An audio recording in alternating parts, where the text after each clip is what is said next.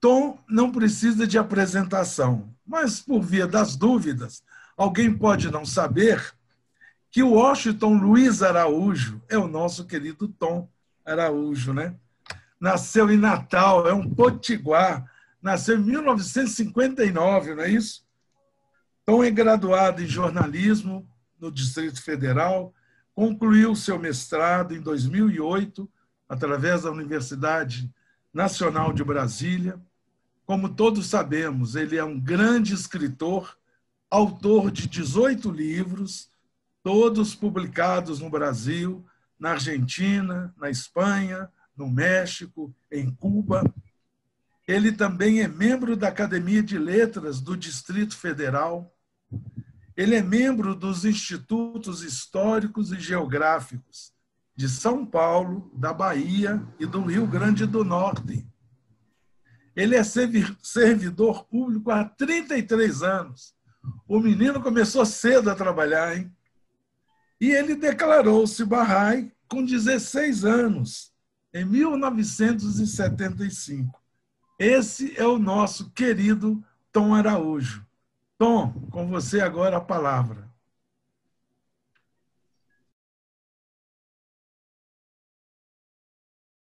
Boa noite a todos. É uma grande alegria poder atender o convite da nossa amada Assembleia Espiritual Local dos Barrais de Mojimirim que me fez um convite muito especial.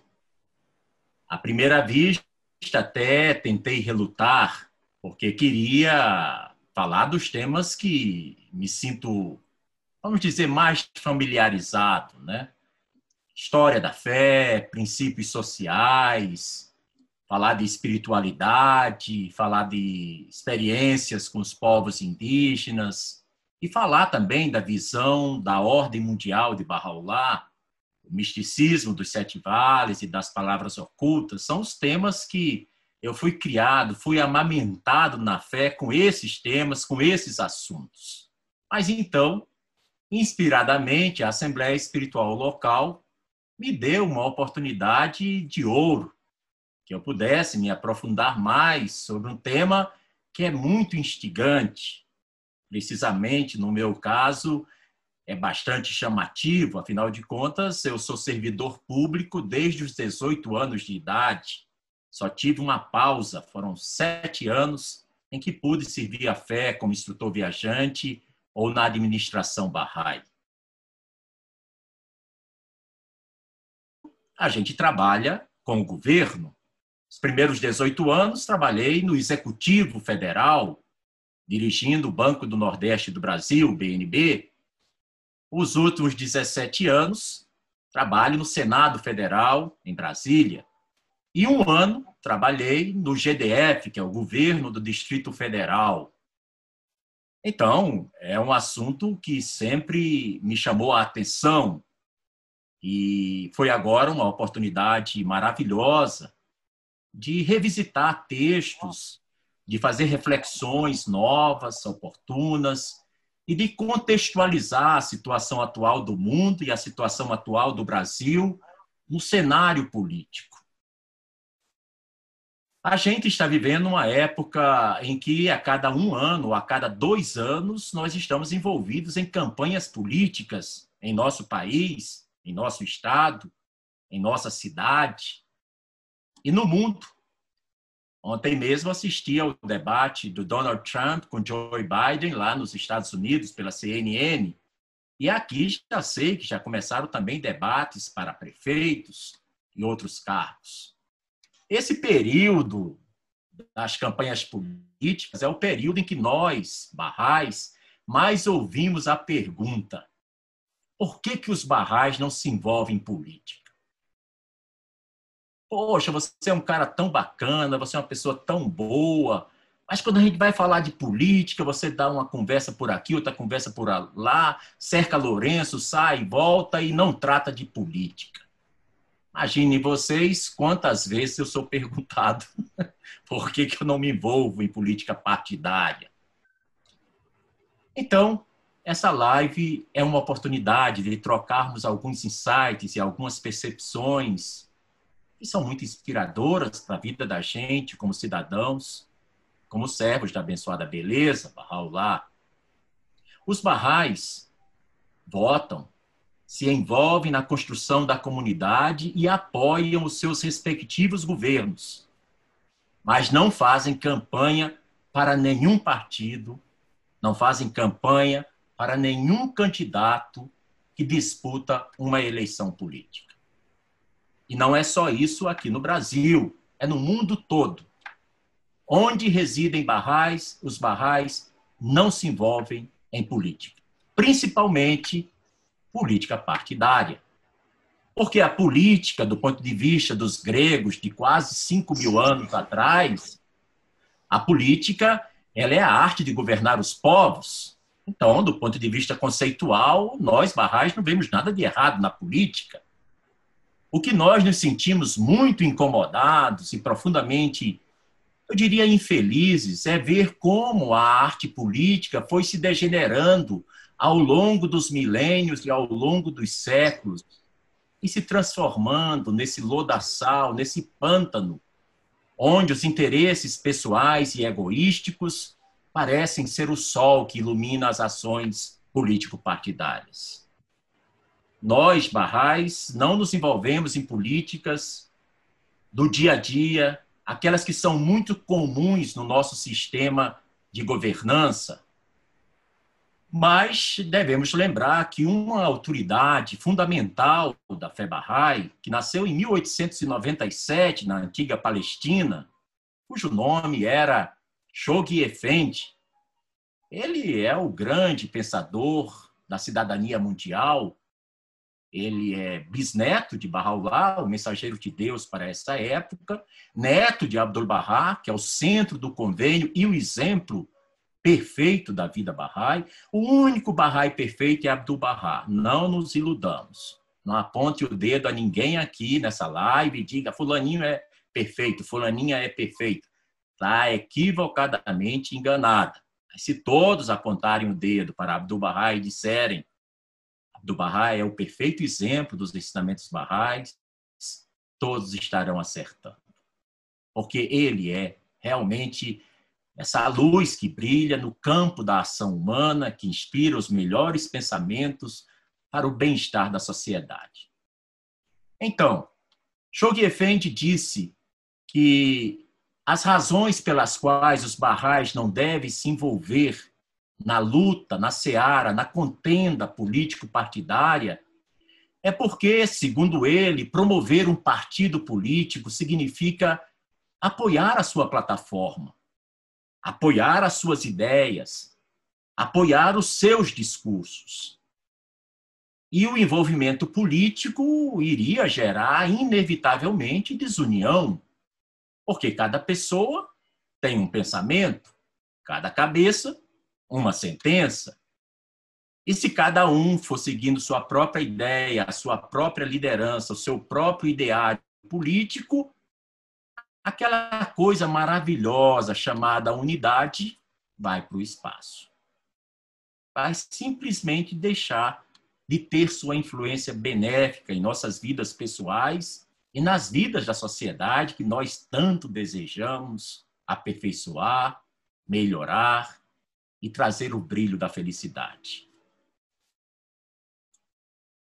A Bahá'í tem uma instituição máxima no mundo e isso é motivo de felicidade, de honra, de orgulho e de esperança, não apenas para os 7,5 milhões de barrais que vivem no planeta, mas motivo de esperança e de felicidade para os 7 bilhões de seres humanos que vivem nesse pálido ponto azul que é o nosso planeta Terra. Essa instituição magnífica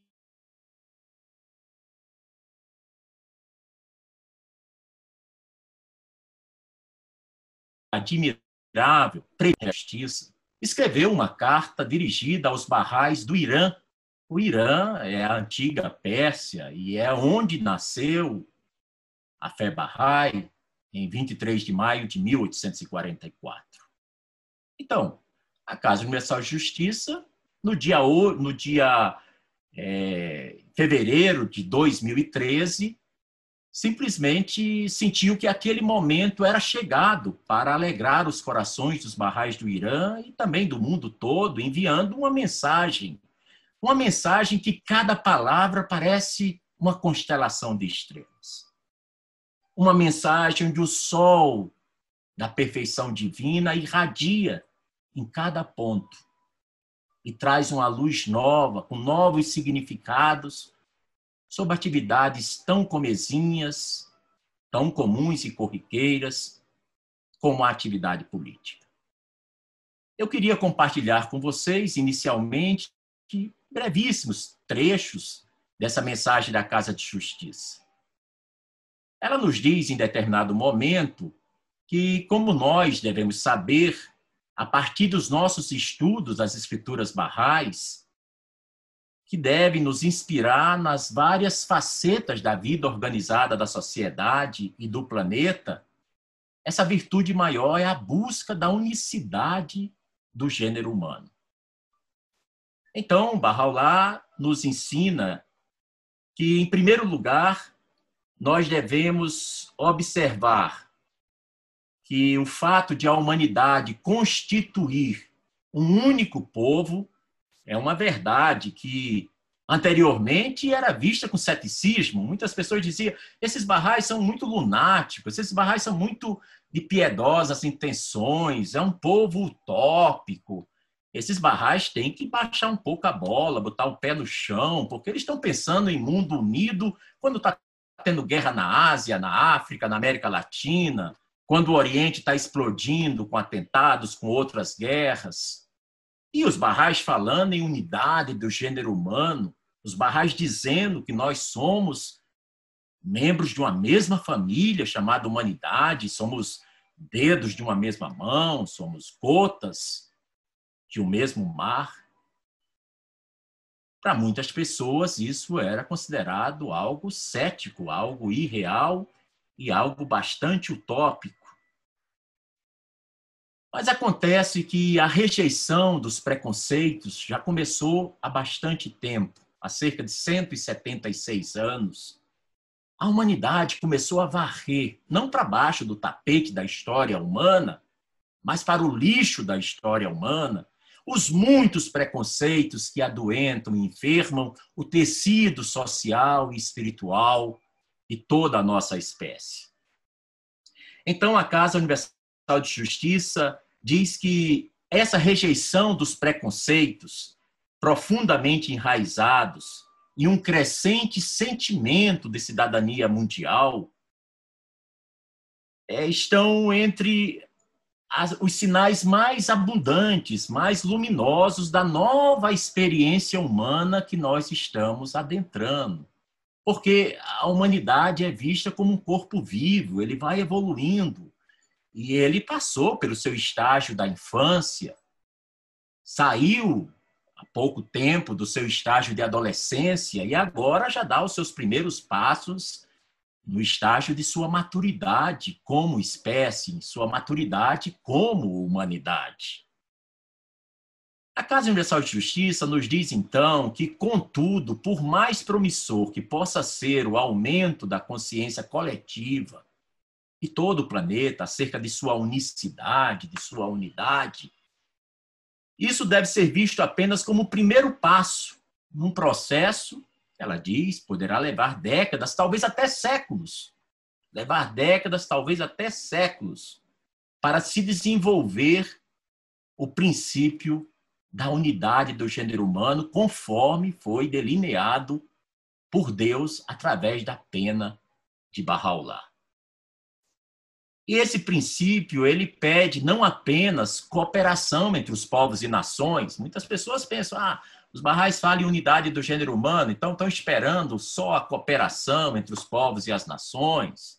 Mas desde 1957, com Charles de Gaulle, se criou o processo da unificação europeia. Desde o início dos anos 90, existe um parlamento europeu e uma comunidade europeia num continente dos mais antigos e mais conhecidos por suas guerras, desde os tempos tribais e feudais até a própria Segunda Guerra Mundial, entre 39 e 45 do século passado.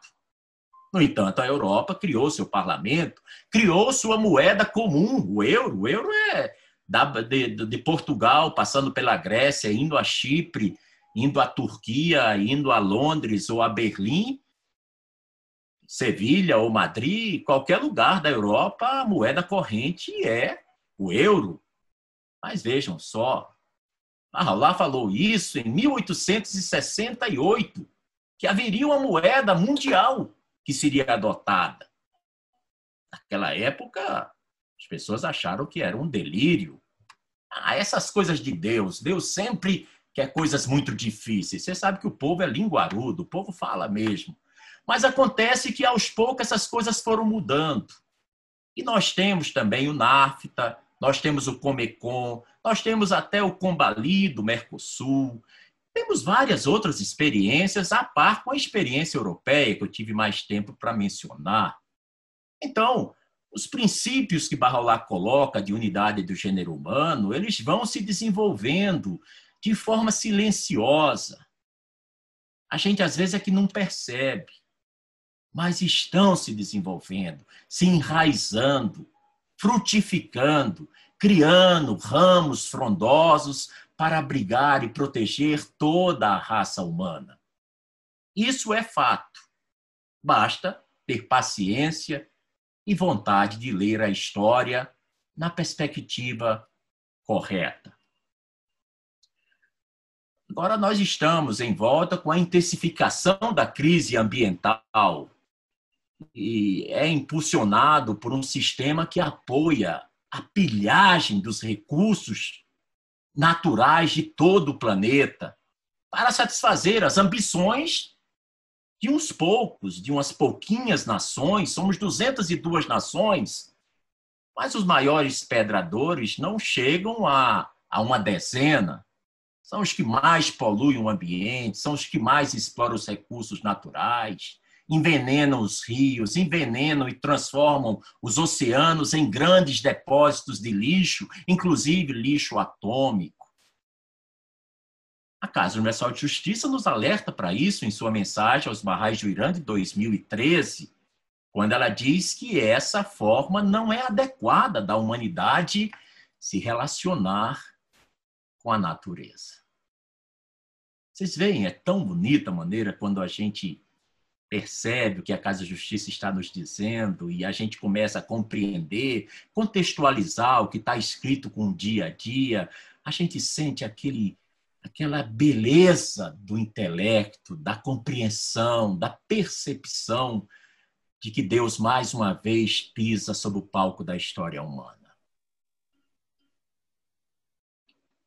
Nós também vamos observar que a Casa de Justiça alertou em 2013 para a deterioração do lar, do ambiente doméstico, juntamente com o aumento sistemático, cruel e perverso de exploração das mulheres e das crianças.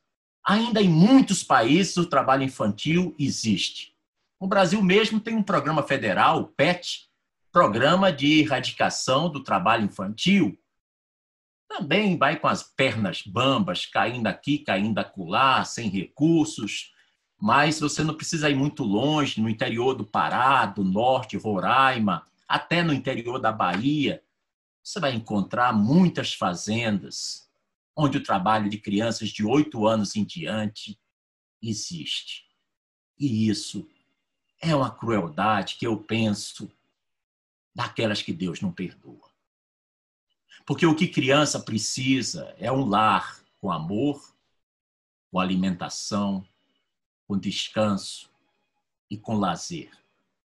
O que a criança precisa é ser alfabetizada, é ter uma educação, é saber ler escrever, saber a tabuada, saber conjugar os verbos, saber muitos aspectos da geografia e da história, mas também ser alfabetizada nas coisas do coração.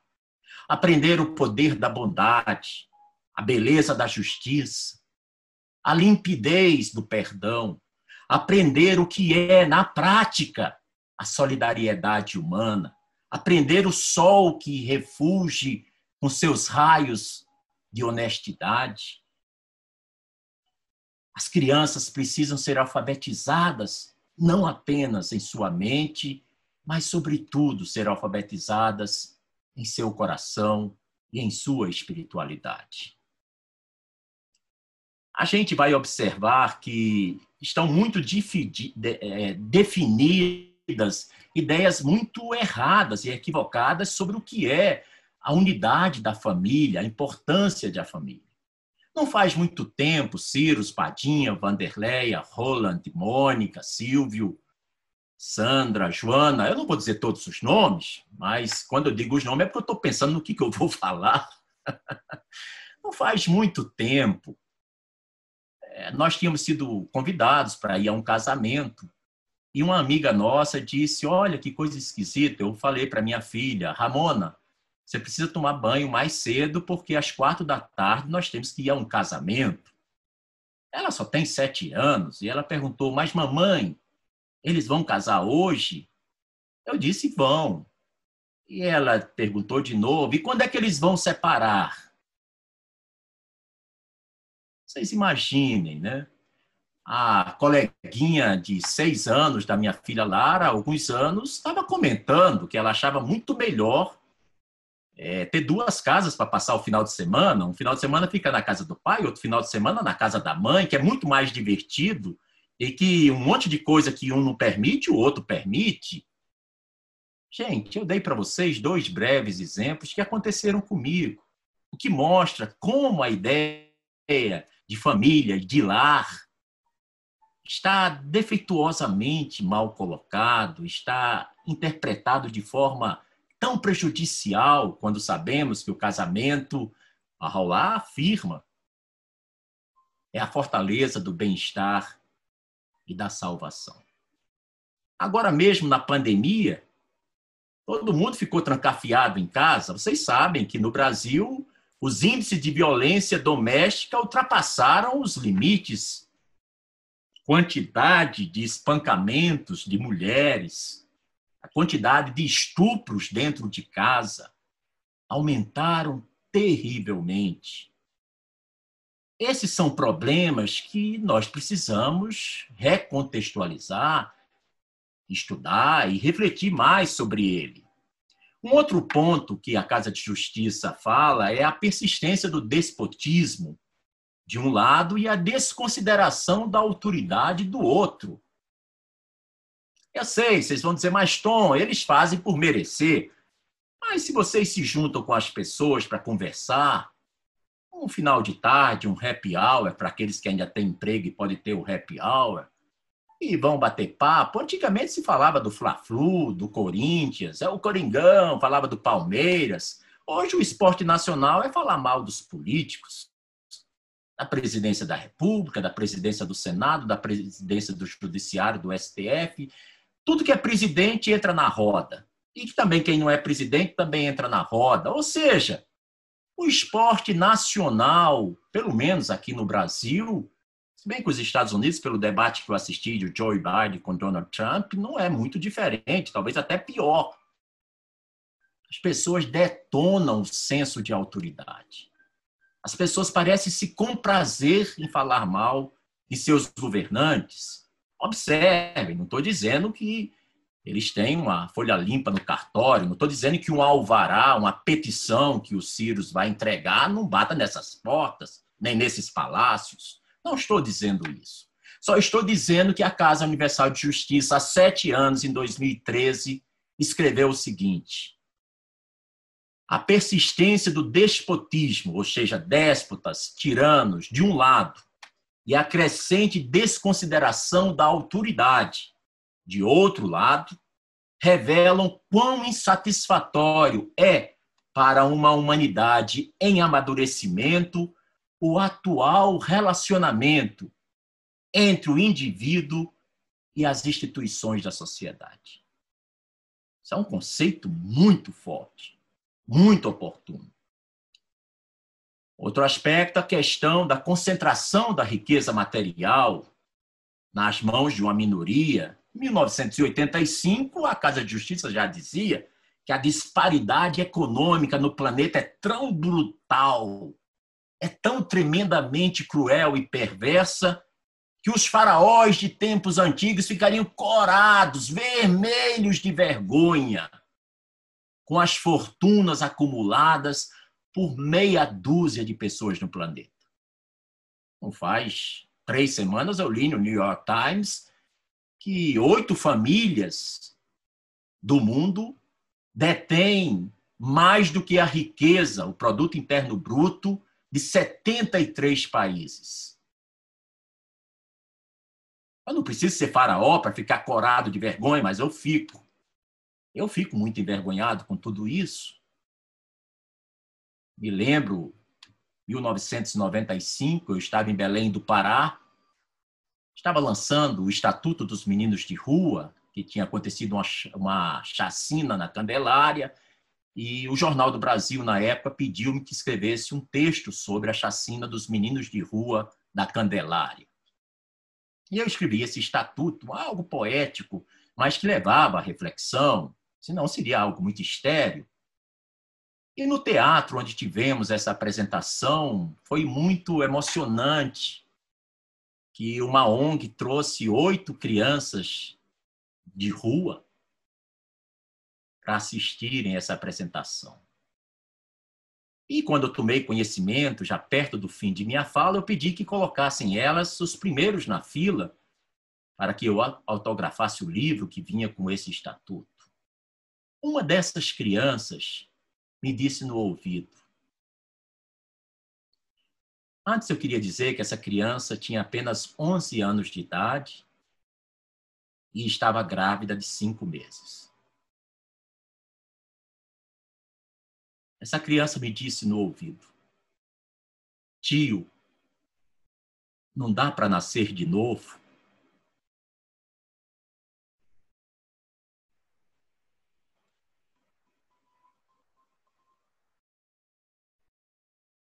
Essa concentração de riqueza sufoca o pescoço da espécie humana.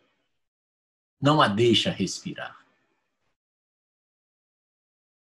quando crianças ainda tão novas desistem do projeto chamado vida e suplicam com lágrimas nos olhos que lhe consigam uma nova chance para voltar a nascer, é que algo de muito podre está acontecendo no planeta.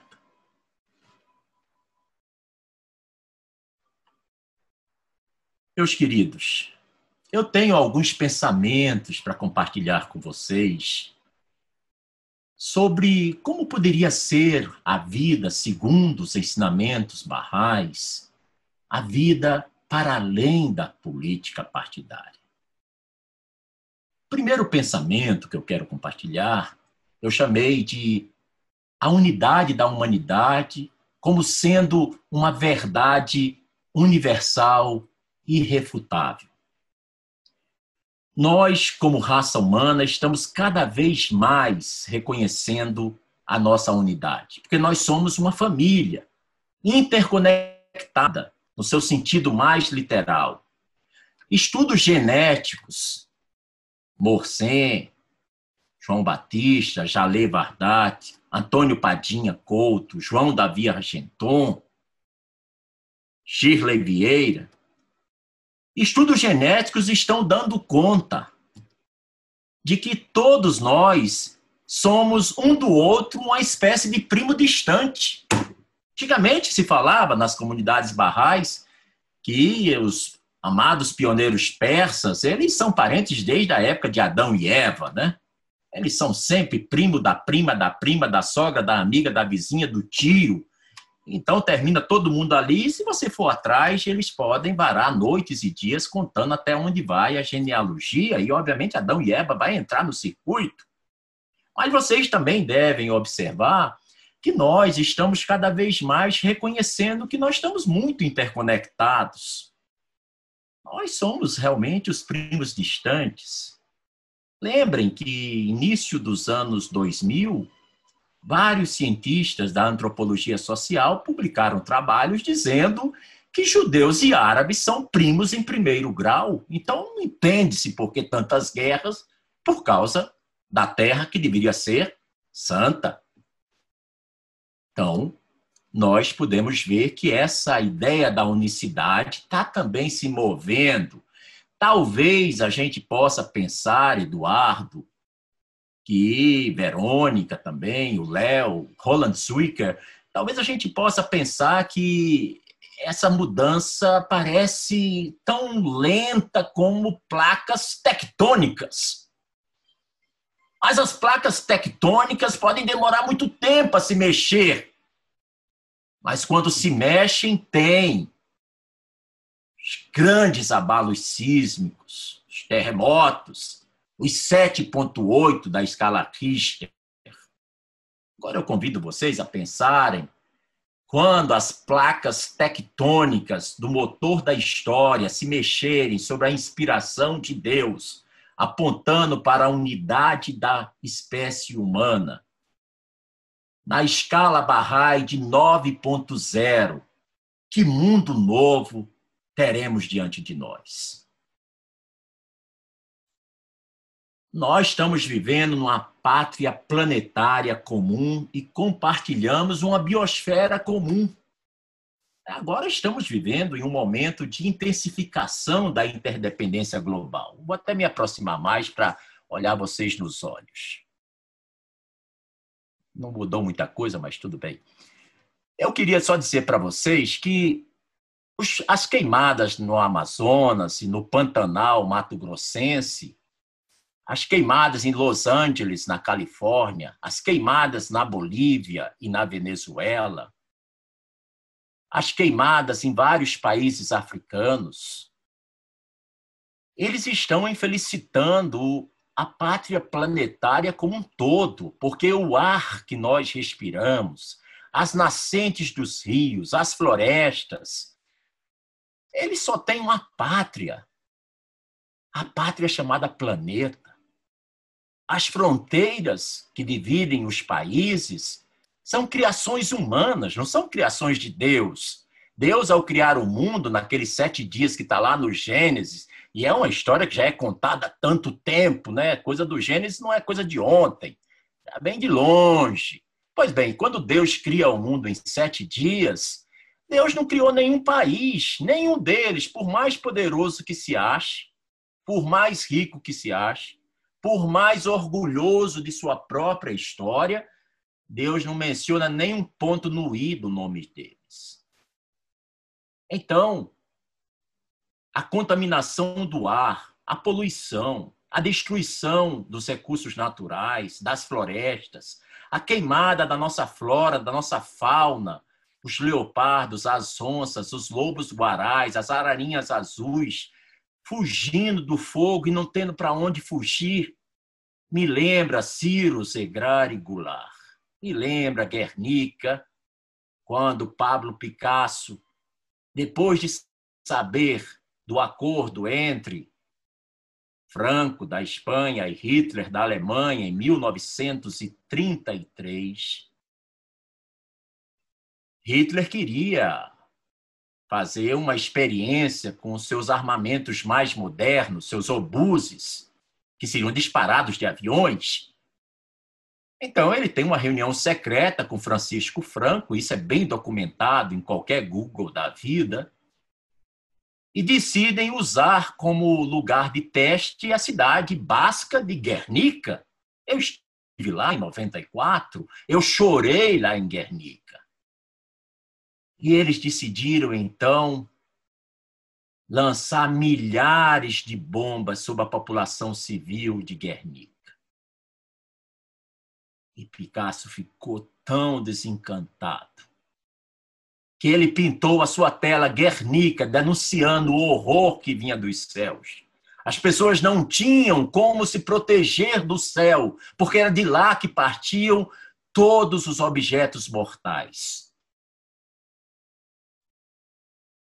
A partir de 1939, essas experiências, entre eles bem-sucedidas, foram a grande força militar da Guerra Mundial, de 39 a 45, e que opôs os países da aliança e os países do eixo. Então, eu estou querendo apenas contextualizar para vocês que nós vivemos numa pátria planetária, que tudo está interconectado, que o que acontece aqui repercute em todas as partes do mundo. Essa live que a gente está tendo aqui, há poucas horas, um amigo lá de Luanda, na Angola, pois que estava me ligar, ele dizendo que, ora, pois que tu não entras nunca, não estás a aparecer, e que está a acontecer, e já são dois minutos e não, não te vejo na pantela. E eu disse, mas meu amigo, tem uma coisa chamada fuso horário, eu ainda estou aqui feliz, ainda vou comer pamonha para começar. E o seu horário aí, que já é 23 e 17, eu sinto muito mas aqui são 19 e 17, então você vai ter que aguardar, porque tem um fuso horário no meio.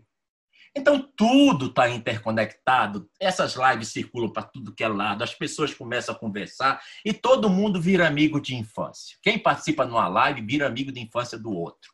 Parece que não tem freios na língua, parece que não tem vezes até bom senso não tem, e desata a falar e a dar ideias, porque está todo mundo junto, está todo mundo unido e todo mundo quer mais, é isso mesmo. Bahá'u'lláh diz que nós estamos tão profundamente conectados como se fôssemos as células de um mesmo corpo. E se uma parte do corpo humano está doente ou angustiado, o resto do corpo também sofrerá. Por isso, nós precisamos de um novo modelo de organização social. E, para tanto, precisamos reconhecer a verdade fundamental da unicidade da espécie humana. Terceiro pensamento que eu queria abordar com vocês é sobre essa ideia maluca, louca, que dizem que os seres humanos são egoístas, mesquinhos, Ô, oh, gentezinha ruim. Gente, isso está tudo errado. Não é assim. Não é assim mesmo. Essa ideia é uma ideia errada, equivocada, repetida dezenas de anos e de séculos. Infelizmente, faz parte da vida política mundial. Muitos dos luminares da política acham que o ser humano é essencialmente egoísta, materialista, mesquinho, que, opa, tem boca livre, é comigo. Me chama que eu vou. Vejam só, o Brasil tem 5.400 municípios e 415 mil candidatos. Pelo amor de Deus. Daqui a pouco, cada rua vai ter uma prefeitura, porque é muita gente querendo ser prefeito, querendo concorrer. Um amigo Barrai, há pouco, poucas horas, estava escrevendo uma mensagem que ele dizia: Eu não sei o que aconteceu, mas todos os meus amigos, é todo mundo candidato a vereador, só eu que não. Eu pensei, bem feito, se declarou Barrai, o que, que eu posso fazer?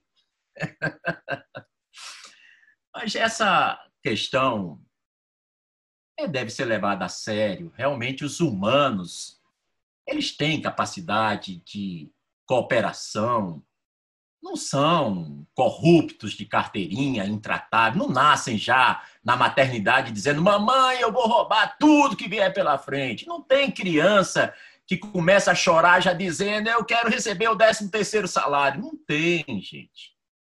Não tem. Essa galera de tudo quer ganhar vantagem, isso é coisa para os procuradores, os agentes de polícia penitenciária. Sirius, não me olhe feio. É só uma força de expressão. Então, o que nós precisamos agora mais do que nunca é criarmos fóruns de desenvolvimento da comunidade que girem em torno da consulta e do respeito mútuo. Porque devemos buscar novos modelos de governança que reflitam a capacidade humana do altruísmo.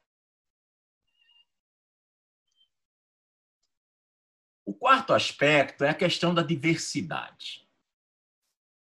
Unidade não significa uniformidade. Ah, eu, eu fico muito chateado quando as pessoas acham que nós, barrais, quando falamos em unidade na diversidade, nós estamos querendo que todo mundo seja barrai. Olha, de minha parte, eu não tenho nada contra. Se todo mundo quiser, melhor ainda. Facilita muito o trabalho. Mas não é todo mundo ser barrai que vai resolver nada. O que vai resolver é cada um entender qual é o seu papel na história. Como é que ele pode ser uma célula ativa na criação da civilização que nós tanto queremos ter, do mundo que nós tanto queremos viver, da sociedade que possa nos amparar, nos proteger, nos dar trabalho, dar lazer, dar saúde, da sociedade que possa nos educar. Então, unidade não significa uniformidade. E nós precisamos dessa diversidade para podermos, então, trazer novas perspectivas e inovação para resolver os problemas que são muito complexos. Através de um modelo Bahá'í, as vozes daqueles que historicamente são marginalizadas passarão a ser ouvidas. Eu sempre escrevo em artigos do Jornal do Brasil, da Carta Maior, do Observatório da Imprensa recentemente, dizendo que as pessoas não querem apenas falar, não querem apenas o direito de autoexpressão, as pessoas querem, acima de tudo, o direito de serem ouvidas. Falar não é tão difícil. Agora, ser ouvido é complicado. Porque o lugar da fala, muitas vezes, não amplifica o que você tem a dizer, o que você imagina, o que você sente, qual é a percepção que você tem da realidade, porque divide você por classe social, por cultura, por nacionalidade, por idade.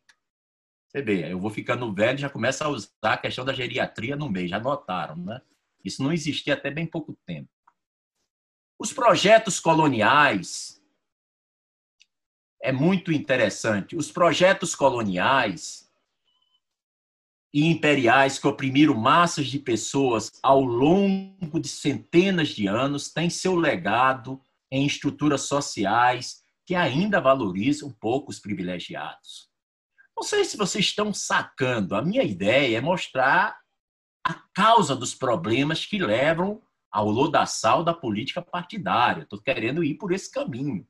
Estou querendo mostrar que a coisa é muito mais do que só nome de partido político. Que a coisa vem de muito longe e que por isso mesmo devem serem atacadas as suas causas.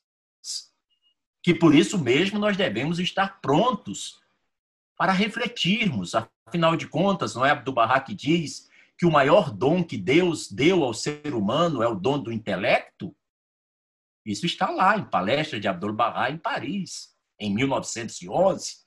Cada um de nós temos que ler as coisas que nós recebemos de mãos dadas, de mãos beijadas, que vem desde o Bab, Barraulab, do Bahá e Shogefendi, e agora vem da Casa Universal de Justiça, nós devemos receber tudo isso e usar o dom do intelecto para refletirmos sobre isso, contextualizarmos, entendermos, criarmos um pensamento vigoroso.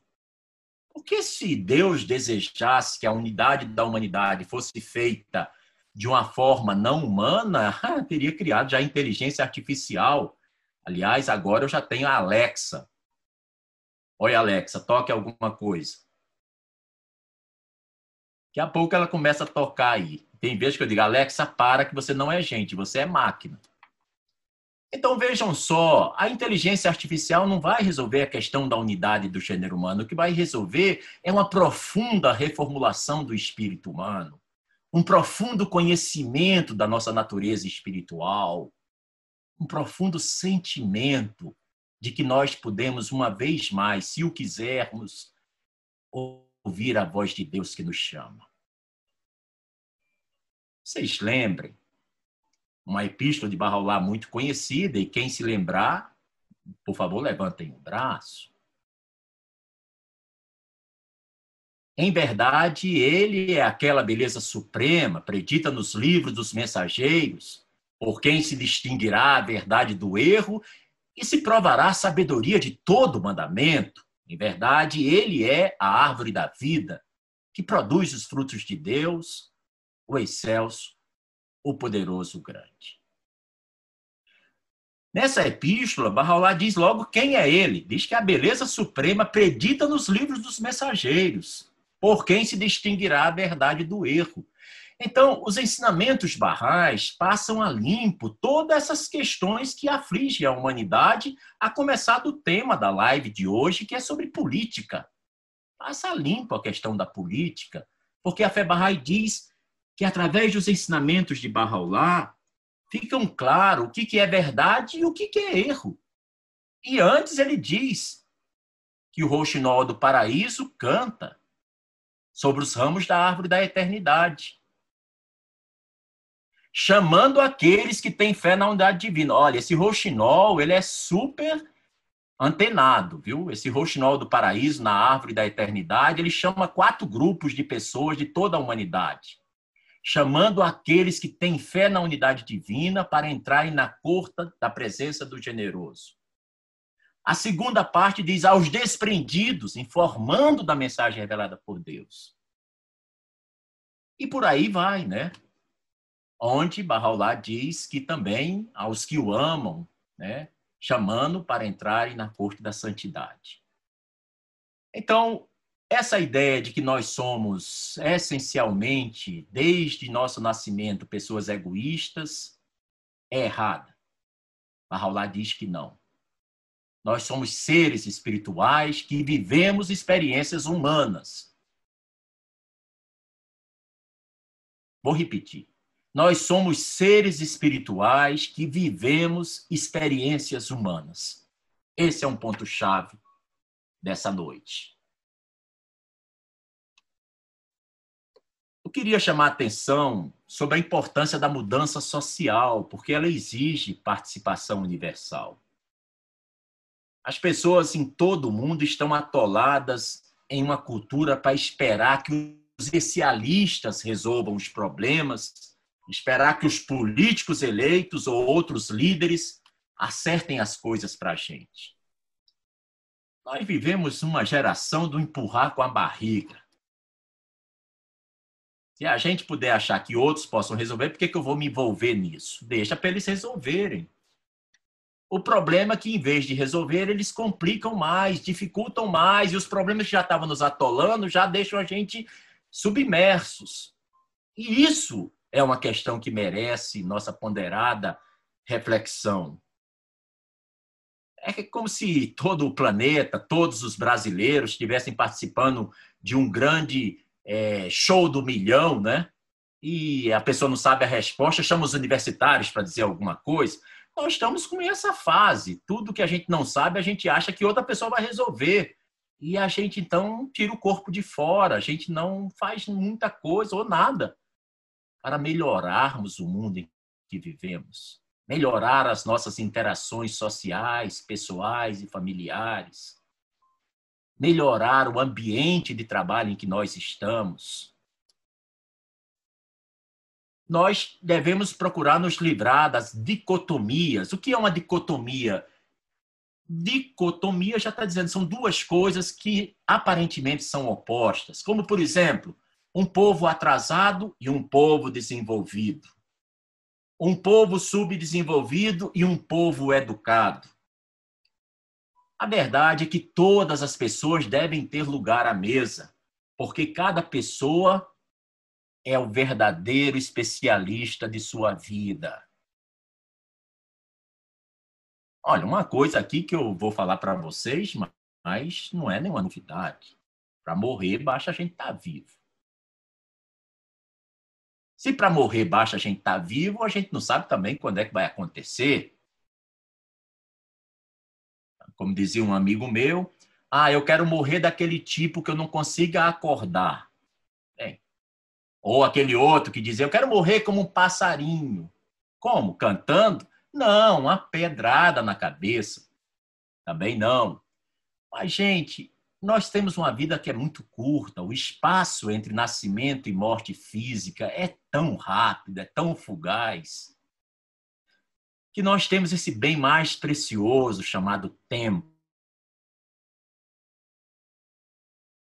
Qualquer lápide, cemitério, seja um cemitério cristão, judaico, muçulmano, bahá'í, um cemitério de pessoas do candomblé, um cemitério das pessoas do Seixonoye ou do Santo Daime, Qualquer cemitério, quando tem uma lápide, tem o nome da pessoa que ali está sepultada e tem duas datas. 1980, 2010. A pessoa viveu 30 anos. Só que entre as duas datas tem um travessão. Mais importante do que as duas datas é o que está escondido nesse travessão, porque é a vida que a pessoa viveu. É o miolo, é o meio. As duas datas não significam grande coisa. É só para efeito histórico. Mas o que foi que você fez entre uma data e outra? Aquele travessãozinho que junta essas duas datas, o que foi que você fez de sua vida? Então, nós precisamos entender que a mudança social exige participação universal e de todos. A quinta coisa é com relação à história poder ser reformulada. Assim como o indivíduo, através dos estágios da infância, da adolescência, da maturidade, a humanidade também, como eu já tinha mencionado, passa por tudo isso nós estamos agora à beira do nascimento de uma sociedade verdadeiramente global. Essa pandemia, as pessoas só veem coisa ruim e desgraça, eu também vejo, mas eu também vejo coisa boa. Eu sei que isso decepciona alguns de vocês, mas o que eu posso fazer? Uma coisa boa. O mundo inteiro passou a descobrir que tem pobre, que tem gente miserável, que tem gente desempregada, que tem gente que não consegue sobreviver, que tem gente que não tem trabalho com carteira assinada, que tem gente que não tem plano de saúde, que tem gente que não tem salário, que tem gente que não tem comida na mesa. Então, todos os governos, durante a pandemia, desde fevereiro para cá, cadastraram milhões de seres humanos em programas sociais para receberem ajuda de quem? Do governo. Porque é o dinheiro dos cidadãos que vai para o governo através de impostos. E ele usa, deveria ser sempre assim, para o bem da sociedade, para o seu progresso.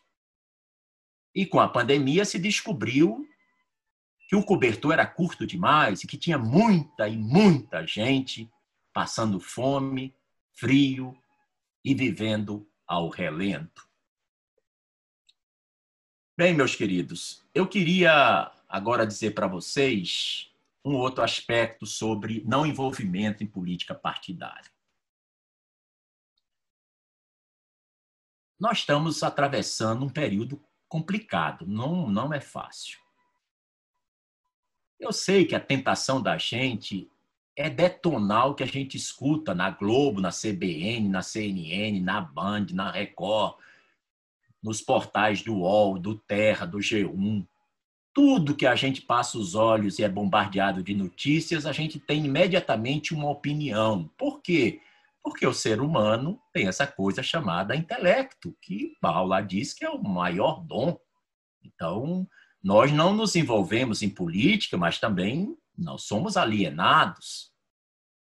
Somos pessoas que estamos trancafiados numa caverna só vendo passar aquela famosa alegoria de Platão, do sujeito que sai lá fora, descobre que a luz é, mostra outra realidade, que aquelas sombras é que são fictícias, que não querem dizer nada.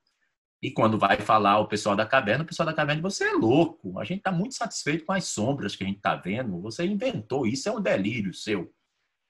Então, nós barrais temos que tomar muito cuidado. A fé barrai, ela é muito clara. Bahá'í não se envolve em política partidária. Abdu'l-Bahá diz: se um Bahá'í vai falar sobre política, antes ele diga: eu não sou Bahá'í. E então começa a falar de política. Eu vou repetir isso, Lígia e Davi, João Batista, Gilá, Jairo Dertiar, Jussara e tantos outros amigos, eu vou repetir isso. Abdul Bahá tem uma epístola publicada no Star of the West, que é o boletim Bahá'í dos Bahá'ís norte-americanos nos anos de 1905, 1911, onde Abdul Bahá diz: se um Bahá'í for falar de política partidária, antes ele deve dizer: eu não sou um Bahá'í. Isso é muito forte. Mas eu sei que muitos de nós barrais ficamos coçando, doido para detonar o governo, ou para detonar o candidato opositor, para detonar um sistema, ou para falar mal de uma lei, ou de uma política pública. Isso é um grande problema, porque na fé Bahá'í, política e fé Bahá'í são como água e óleo, não tem como se misturar.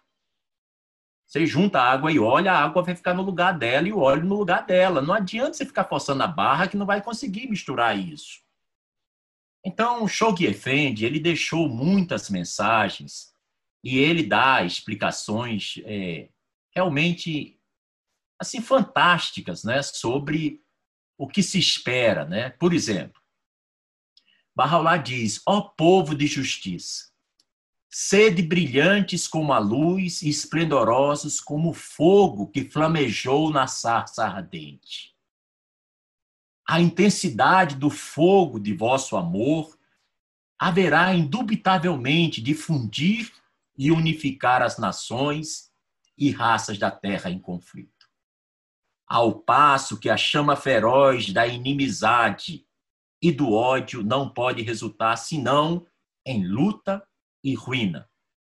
Suplicamos a Deus que proteja suas criaturas dos maus desígnios de seus inimigos. Então, esse é um dos textos. Em outro momento, Shoghi Effendi também nos dá uma explicação maravilhosa ele diz que a deterioração da atividade política chegou a um nível tão alarmante, né, que as pessoas elas definem a política não apenas pelo que ela é, mas a política como sendo aquilo a que ela se opõe. É aquela história, um lado apresenta uma proposta, o outro lado, por ser político, não quer saber o mérito da proposta, quer logo ser contra. Por quê? porque é o outro lado. A Bahá'í não tem isso. Shogefendi diz que a forma de manter os Bahá'ís unidos é que nenhum busque para si a autoexpressão de visões políticas partidárias. Porque se um indivíduo tem o direito de argumentar, de defender sua visão política daquele momento, daquele governo, daquela nação, é óbvio que os outros indivíduos também deveriam ter o mesmo direito. Então, você traria para a comunidade Bahá'í uma série de visões antagônicas que enfermam a vida Bahá'í e enfraquecem a essência dos ensinamentos Bahá'ís, que é a unidade. Então, isso deve ficar muito claro. E vou dizer, Roland Zwicker, vou dizer, hoje, se nós nos comportarmos como Abdu'l-Bahá deseja, Shoghi Effendi deseja, a Casa Universal de Justiça nos chama a ser, nós seremos as pessoas mais abençoadas, mais apreciadas e mais queridas no mundo. Porque enquanto o mundo vê os partidos, nós vemos o todo. Nós vemos os vários ângulos. Nós olhamos o que é bom em cada proposta, em cada governante. Cada um de nós barrais, se por um lado não podemos ter atividade político-partidária, também, por outro lado, não podemos deixar de exercer nossas funções e deveres políticos civis, como, por exemplo, votar nas eleições. Só que quando a gente vota, a gente não deve dizer em quem nós votamos, nem por que nós votamos em Fulano. Nós devemos votar de acordo com nossa consciência, buscando valores e atributos morais e espirituais ao darmos um determinado voto. Então, um Bahá'í, ele nunca pode nem deve declarar o seu voto. Ele é realmente secreto. O Brasil e o mundo passa por uma fase de estágio de grande deterioração da política mundial. Precisa ser muito esperto para ver as peças do tabuleiro envolvendo China, Rússia, Estados Unidos, França e outros países. Aqui no Brasil, a mesma coisa. Sempre tem uns que gostam de uma coisa e detestam outra, porque é próprio da natureza humana usar o livre-arbítrio. Mas nós, como barrais, devemos buscar a unidade acima dos divisionismos. Vocês viram na apresentação generosa que o querido Antônio Padinha fez no início? Eu, nos últimos 18 anos, trabalho no Senado Federal. Eu me lembro como se fosse hoje, início dos anos 2000, quando apresentei o meu currículo na diretoria geral do Senado. E no, em cima do currículo estava escrito: a única coisa que eu não posso trabalhar é com política partidária. Eu lembro o espanto do diretor-geral olhando para mim dizendo: Mas você está querendo uma coisa impossível. Você está aqui no Senado Federal, está me pedindo para conseguir para você uma função de serviço ao povo brasileiro, mas também já está dizendo que não pode ser política partidária. Como é que eu vou fazer isso? Eu disse: Olha, esse não é um problema meu, isso é um problema seu encontrar isso. O meu é que eu tenho um princípio a zelar. E o princípio é que eu só posso trabalhar em qualquer governo em alguma atividade não partidária, ou seja, administrativa. A atividade que eu venha desempenhar não pode ter impacto de acordo com as eleições que ocorram em determinado período. Por isso, existe milhares de barrais que são servidores públicos nos seus vários governos do mundo todo. Mas a gente sabe, aprende e mesmo perto do fogo, a gente não deve se queimar e que tem coisas que a gente não pode negociar. Uma delas é um princípio de fé. E o não envolvimento em política partidária é um princípio básico de nossa fé. Bem, queridos amigos, eu queria deixar com vocês umas explanações que Shoghi Effendi faz, que esclarecem de uma vez por todas por que, que os barrais não se imiscuem em assuntos políticos. Schoenfeld diz: o objetivo da fé é produzir a realidade da virtude nas almas e desenvolver instituições capazes de lidar com as questões sociais, como justiça, à luz das verdades reveladas. E isso é totalmente diferente da esfera preenchida por instituições civis partidárias. E ele cita Abdu'l-Bahá, que aconselhou os Bahás desde o iníciozinho da comunidade Bahá'í norte-americana a não discutir assuntos políticos. Abdu'l-Bahá disse: todas as conferências, ou seja, todas as consultas e discussões devem tratar da questão do benefício, tanto como um todo, quanto individualmente, como a proteção de todos em todos os casos. Sua proteção e preservação, o aprimoramento do caráter, o treinamento e a educação das crianças. E Abdu'l-Bahá diz: se alguma pessoa deseja falar de assuntos governamentais, os outros não deverão se unir a ele, porque a causa de Deus foi retirada inteiramente dos assuntos políticos. O domínio político, afirma Abdu'l-Bahá, pertence apenas aos governantes dessas questões. Não tem nada a ver com as almas que estão exercendo sua máxima energia para harmonizar as coisas, ajudando o caráter, incitando o povo a se empenhar pela perfeição.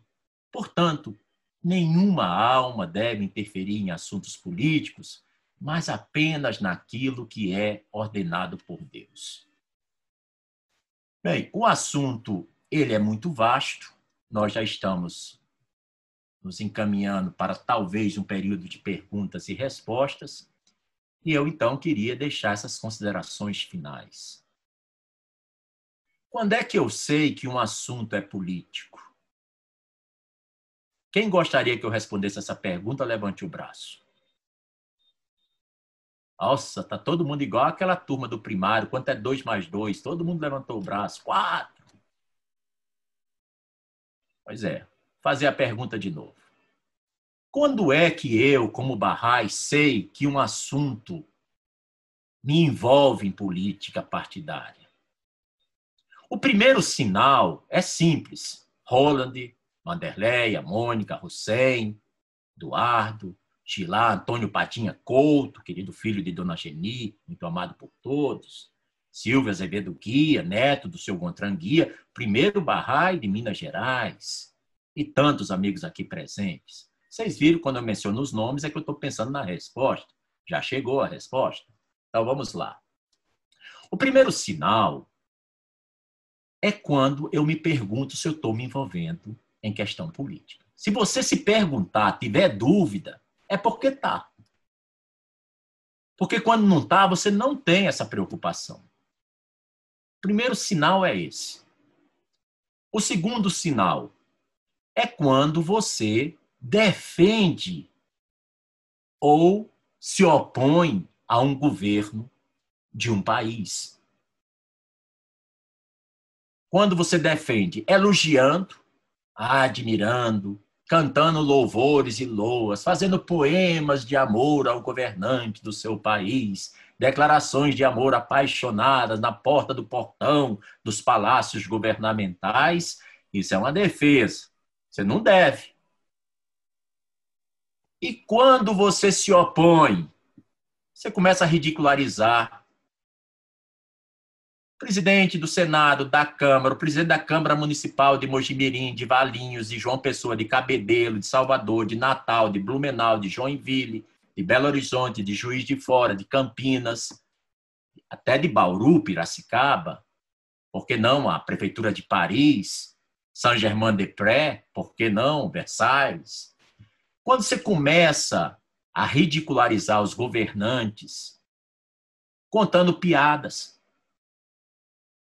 postando nas suas redes sociais coisas que você acha muito engraçada, mas na realidade não tem nada de graça. Você está dizendo eu tenho opinião política sobre esse sujeito. Eu, quando estou postando algo, colocando uma grande autoridade governamental, uma, uma autoridade eleita, e estou fazendo zombaria, e estou achando que os outros devem rir, devem achar muito divertido, na realidade, eu estou expressando o meu ponto de vista político.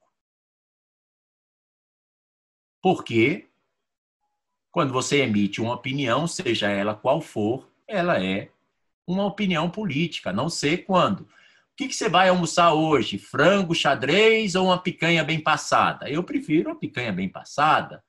Isso não é uma atitude política, embora haja discordância do, dos bovinos em geral. Né? Mas tem coisas que a gente, quando fala mal de um governo ou de outro, ou através de uma tirinha, o Quino morreu, a Mafalda era maravilhosa. Eu nunca vi a Mafalda falar mal de nenhum governante, mas nenhuma tira dela deixa de criticar. Por quê? Porque é um humor sábio, é uma crítica inteligente. Ela não está criticando a pessoa da autoridade, mas a ideia que foi extravasada. Eu falei da Mafalda porque o Quino faleceu anteontem e eu me sinto como vocês todos órfãos, do mesmo jeito que nos sentimos órfãos quando o Schultz, o criador do Snoopy e do Charlie Brown, também faleceu. Então, meus queridos, outra forma também. Você começa a. Você sabe, por exemplo, que as cores na sociedade visual, na civilização do audiovisual que a gente vive, são muito determinantes. Determinados países, se você vestir uma camisa marrom, você pode estar tá apoiando um partido político. Se você vestir uma camisa azul também, se você usar verde e amarelo, também. Se você usar totalmente verde, também. E se você usar ela toda vermelha, aí também. Ou seja, até os símbolos das roupas que você use, esses símbolos das cores foram sequestradas pela política. Então você tem que tomar muito cuidado. Todas as lives eu estou de preto, não é que eu esteja de luto, mas eu estou deixando bem claro que eu já comi tâmara suficiente, eu não quero dar bandeira para nada. Então, quando eu vou comprar uma roupa, não vou na Zara porque usa trabalho infantil. Então, não vou. Isso é uma atitude política. Não vou comprar roupa na Zara porque vários organismos internacionais dizem que tem mão de obra infantil. Mas quando eu vou comprar roupas, coisa rara, e agora com a pandemia eu já tenho desculpa para não comprar, porque tem que ficar dentro de casa. Eu procuro sempre as roupas degradê, do preto para o branco, do branco para o preto, do bege para o marrom, do café com leite para o preto, do preto para o branco. Porque se você usar muito determinadas cores e sai a sua foto no seu Facebook, a pessoa diz, e você é... Aí diz o nome do partido político. Ah, você está apoiando o... Diz também. E aí você vai passar um tempo danado dizendo que não tem nada a ver. Essa roupa eu ganhei de presente, não foi eu que escolhi. Parem de ser babacas. Bem, é, esse é arrobo, né? É só para mostrar que se uma simples peça de roupa leva as pessoas a pensarem em concepções políticas, imagine quando você manda um videozinho engraçadinho da Porta dos Fundos ou um outro mais inteligentezinho, né? Do, do Vivier ou da Sherazade ou do Reinaldo, do tio, ou seja lá de quem for, manda um videozinho inocente. Não, eu só estou mandando para uma ou duas pessoas. Olha, gente, vocês fiquem espertos, porque eu já estou esperto.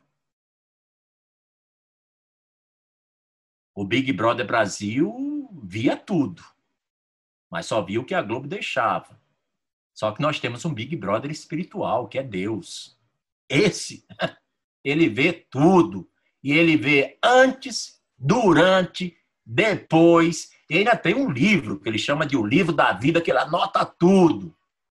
Então, essa nossa live de hoje, eu procurei tratar um assunto espinhoso com bom humor, ela seja motivo para nossa reflexão e lembrar que nós barrais não devemos nunca é, começarmos a ser, como é que eu diria? Ana Paz, você está lindíssima aí, querida. Estou te vendo, viu?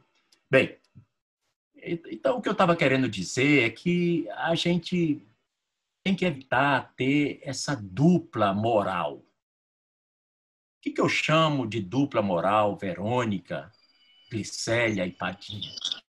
É que você, com as outras pessoas, você diz que não trata de política, mas tem aquela panelinhazinha de quatro, cinco amigos, que às vezes são 40 ou 50 amigos, que você fala de tudo que você quer, principalmente coisas políticas.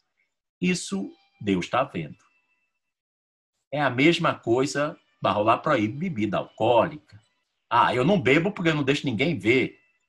Ah, bem, mas se não tem ninguém vendo, então eu vou beber? Bem, uma dupla moral. Ou como aquele nosso amigo, que era instrutor viajante Barrai, lá no Hotel Lorde, em Fortaleza, 1978. Tem pessoas aqui que estavam lá na época e são testemunhos. Sabe aqueles barrais gordinhos, dois para comer, né? Achava que o pior período do ano era de 2 de março a 21 de março. Não perguntem por quê. Bahá'í, né? Então, é o período do jejum.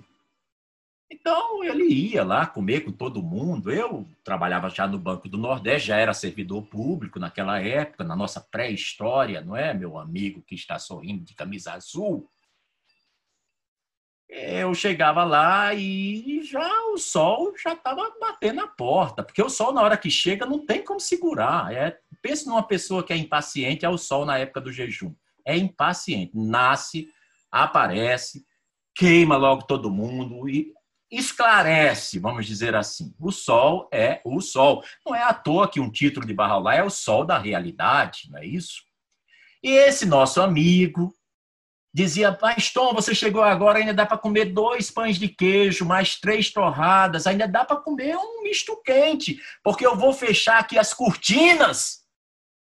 E escurecia aquele ambiente do hotel e as pessoas já ficavam mais tranquilas, porque ainda estava à noite, né? Tudo escuro, o sol não tinha entrado pelas cortinas.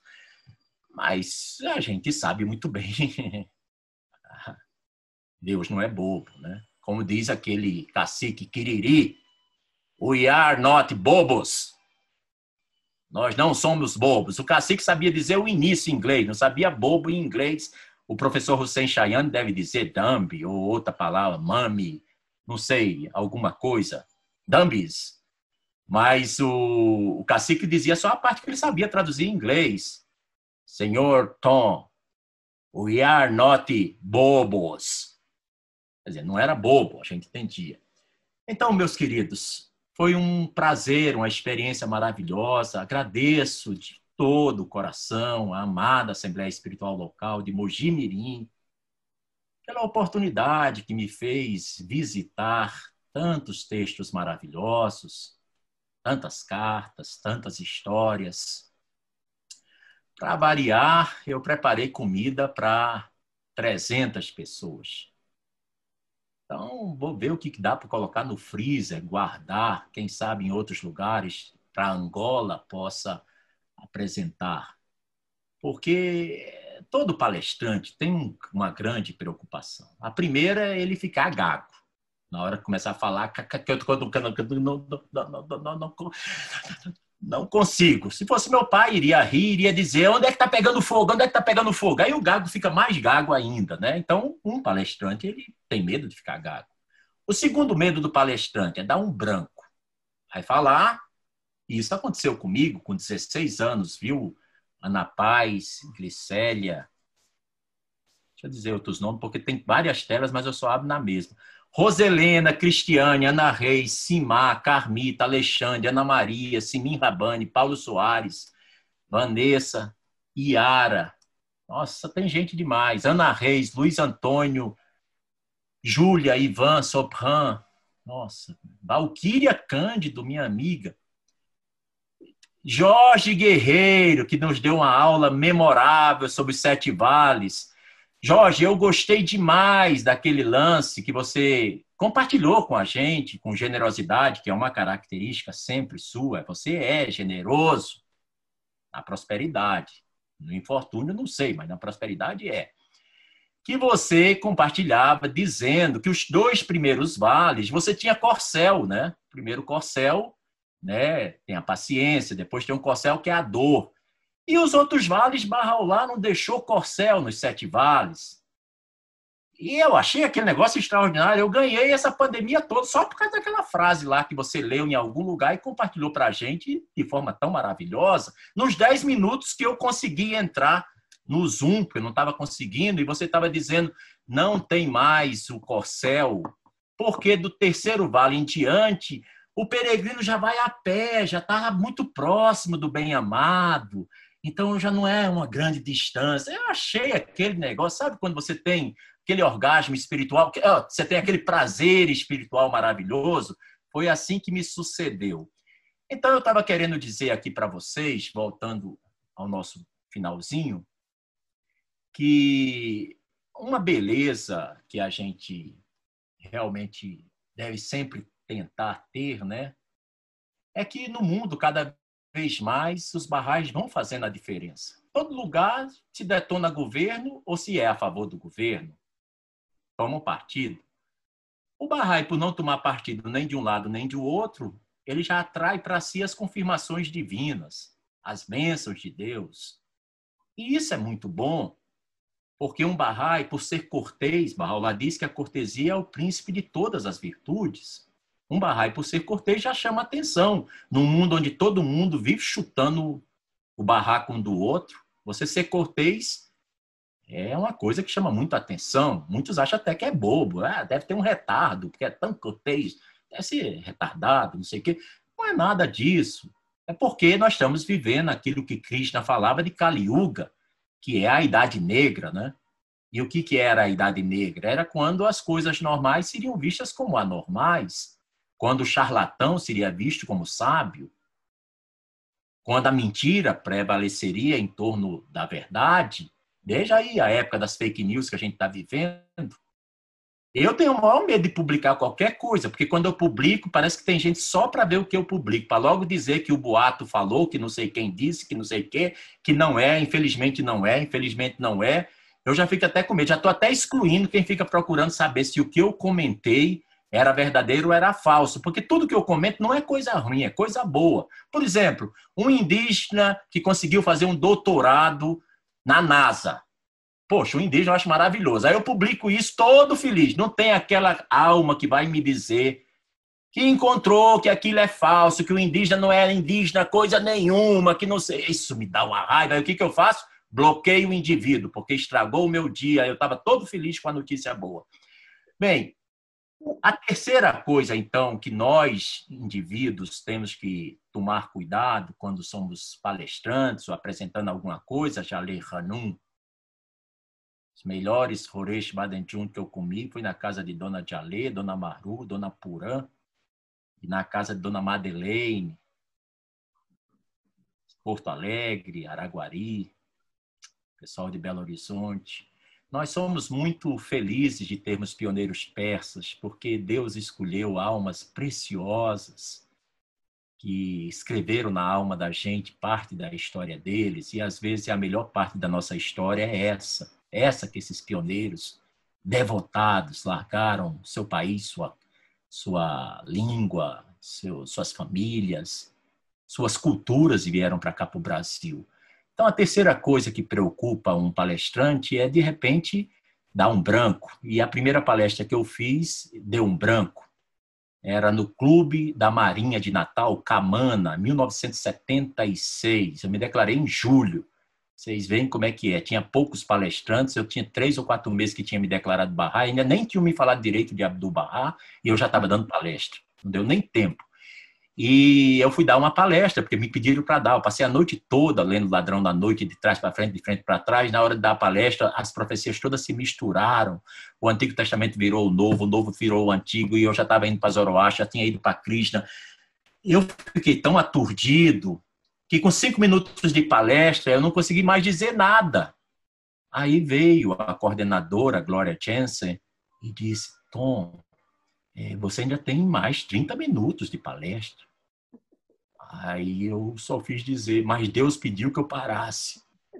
Eu, numa hora dessa não dá para explicar para a pessoa que eu é que estou todo confuso, eu botei a culpa em Deus. Deus não quer mais o Arlindo. E era muito emocionante ver Dona Ruth Jensen, a mãe da Glória, uma norte-americana que veio ao Brasil com mais de 70 anos para ser pioneira, que ela não sabia cantar em português, é lindo ser um barrai, ela cantava assim, Arlindo ser um barrai. E o seu Arlindo morria de rir, achava tudo muito divertido, porque era uma atenção que ela estava fazendo para ele.